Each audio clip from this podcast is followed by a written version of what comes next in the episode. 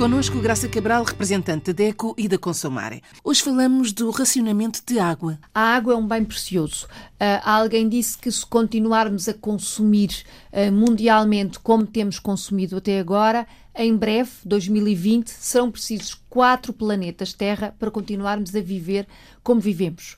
Uh, e esta afirmação é muito mais verdade quando falamos uh, nos países da Europa e do, enfim, da América do Norte, onde efetivamente o consumo não é nada responsável nem é nada sustentável. E o que é que podemos dizer em relação a outros países, como por exemplo os países do continente africano? Os novos países têm um cenário um bocadinho diferente. E uh, enquanto que nós aqui em Portugal lutamos por ter a água, enfim, com um tratamento especial, ou temos que lutar por poupar água, mas de uma forma eficiente, na verdade é que, por exemplo, em África ainda há locais onde a água não está sequer nas torneiras, portanto não há água canalizada ainda. E o uso racional da água passa precisamente pela exigência dos novos consumidores, este que tem a legislação no vinho a estrear, pela exigência de ter um serviço, um verdadeiro serviço público essencial, o da água. E que exigência é essa? A exigência de ter, primeiro, água tratada. Ponto número um. Sabemos, até porque muitos dos membros da Consumare nos contam a dificuldade que é ter este serviço essencial visto como efetivamente essencial. E o essencial é estarmos na nossa casa e abrir a torneira e ter água para beber.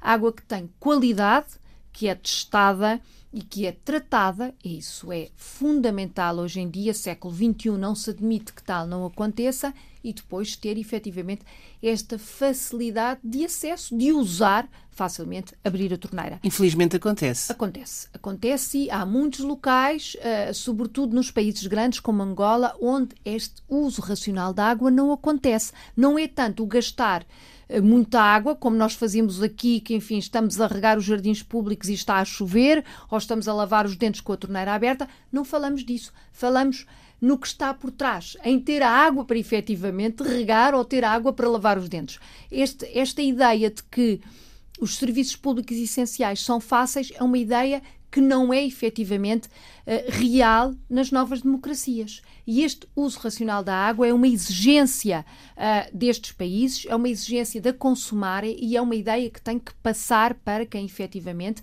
está à frente dos destinos destes países. Poder ter água de qualidade, tratada, efetivamente segura no seu consumo é um direito humano, é um direito de cidadania, é um direito do consumidor sem dúvida alguma, ter este serviço disponível para todos, ou seja, ter água canalizada, é um direito também de cidadania, um direito do consumidor. E ter este serviço a preços que podem ser suportados por todas as famílias é, obviamente, mais uma exigência do cidadão e do consumidor.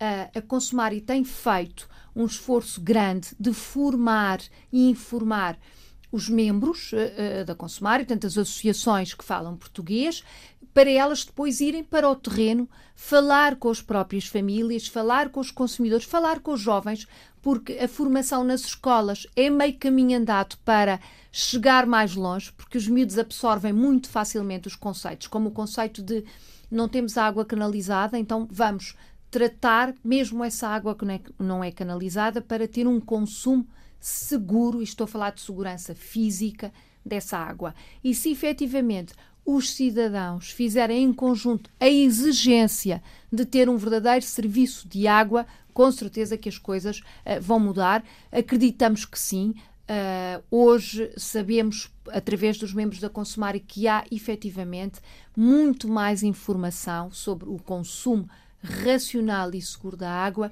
e há efetivamente movimenta, movimentação oficial para tornar este serviço fácil, acessível e barato para todos os consumidores. E as populações estão mais informadas muito dos cuidados mais. a ter? Sim, sim, muito mais, muito mais. Claro que falamos em termos globais, com certeza há pequenas comunidades que ainda estão mais afastadas dos centros urbanos ou dos centros de informação e em que há ainda trabalho para fazer. Há trabalho para fazer em toda a parte, mesmo, enfim, noutras sociedades com mais uh, apetências e mais aptidões económicas, há sempre trabalho para fazer. Mas o trabalho local uh, de quem está a lutar pelos direitos dos, dos, consumidores, a ensinar como se usa a água e como se exige porque muitas vezes o consumidor, porque não tem informação, se sente menos capacitado até intelectualmente, acaba por não exigir o cumprimento dos seus direitos. Se o consumidor tiver mais informação, estará com certeza mais seguro das suas opiniões e estará mais firme nas exigências. E este trabalho de exigência, de reivindicação, é fundamental para estes países que estão em crescimento. E é fundamental que as associações de defesa do consumidor dos países africanos que falam português, uh, uh, é fundamental que tenham gente a apoiar, que tenham gente que se associe, que nas formações tenham muita gente a assistir, que nas escolas envolvam os pais, envolvam os professores, envolvam aqueles que podem mudar a situação.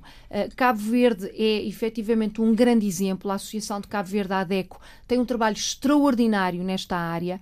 Conseguem ter um envolvimento das entidades reguladoras dos serviços públicos, do serviço da água, têm um, uma melhoria enorme neste serviço e é isto que se pretende que aconteça no resto das associações.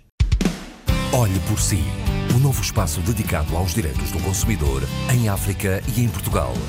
Coloque as suas dúvidas enviando o e-mail para o correio eletrónico olheporsi.rtp.pt e ouça as respostas na RDP África à segunda-feira, depois da uma da tarde. Olhe por si. Uma parceria RDP África, Associação DECO, com Isabel Flora e Graça Cabral.